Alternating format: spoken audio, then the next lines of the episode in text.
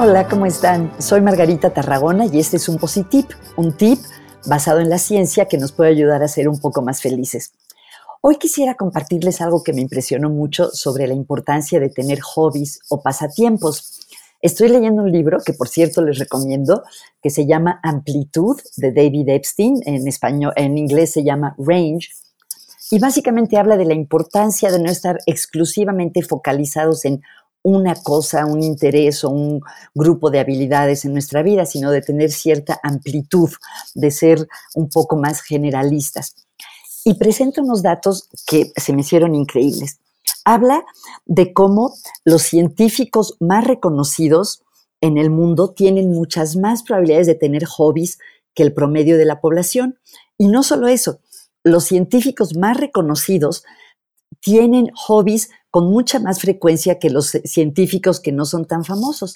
Y fíjense, los ganadores de premio Nobel tienen 22 veces más probabilidades de tener hobbies, de ser también actores, bailarines, magos, este, ebanistas, mecánicos, escribir poesía, en fin, no 22%, 22 veces más.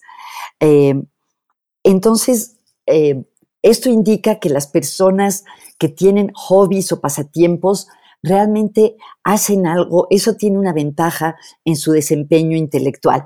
Y hay una frase muy bonita que cita el libro de Santiago Ramón y Cajal, el médico y filósofo y escritor español, padre de las neurociencias modernas, quien dijo, para quien los ve de lejos, parecería que están desperdiciando y disipando sus energías, cuando en realidad las están canalizando y fortaleciendo. Eh, a mí me encantaría haber desarrollado y cultivado un hobby desde más joven. Me arrepiento de no haberlo hecho. En esto, como en muchas otras cosas, no crean que yo soy eh, ningún modelo en cuestiones de felicidad, más bien soy una transmisora de la información. Y cuando lo pienso desde la perspectiva de los modelos del bienestar, desde la perspectiva de la ciencia y la felicidad, tiene mucho sentido por qué el tener pasatiempos o hobbies puede ayudar a hacernos más felices. Por ejemplo, es muy probable que mientras estamos haciendo algo que nos gusta, bien sea si estamos cocinando, tejiendo o corriendo o resolviendo sodokus, que nos sintamos bien. Eso es decir, experimentamos emociones positivas como la diversión o la curiosidad o la satisfacción. También al hacer un hobby es muy probable que entremos en un estado de flow. Hemos hablado en otras ocasiones de esos momentos en los que estamos completamente absortos, metidos en lo que hacemos, y se ha visto que tener estas experiencias que se conocen como momentos de flow o de fluidez contribuye a que seamos más felices.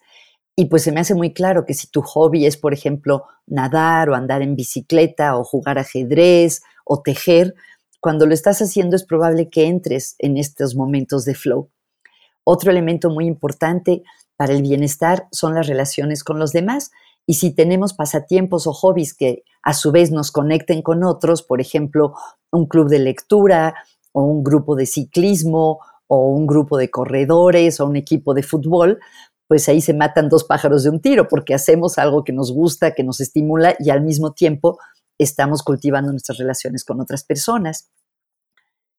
los pasatiempos también pueden contribuir a nuestro sentido de vida, porque contribuyen a la sensación de que nuestra vida es buena, vale la pena y depende de qué es lo que hagamos también a la contribución que hacemos a los demás. Y en cuanto a ponernos metas y lograr metas, que es otro de los elementos del bienestar, muchos hobbies también implican una meta, ¿no? Por ejemplo, si estás tejiendo un suétercito, pues sabes cómo quieres que quede el suétercito, o si estás, si corres y quieres correr 5 kilómetros o 10 kilómetros, esa es la meta. Si juegas ajedrez, pues la meta puede ser eh, ganarle a cierto contrincante o participar en un torneo. Entonces, por muchas razones desde la perspectiva de la ciencia del bienestar, tener hobbies es una muy buena elección y espero que si tienen hobbies los sigan cultivando y si no tienen, que los empiecen. Yo a veces pienso, oh, lo hubiera hecho, pero me acuerdo de una frase que dice que el mejor día, por ejemplo, eh, Gretchen Rubin, que es una autora que escribe La felicidad, dice que el mejor momento para empezar un proyecto personal de felicidad es hace 20 años, pero el segundo mejor momento es hoy.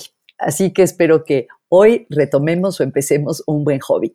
Si les gustó este Positip, por favor dennos like y recomiéndenos. Gracias.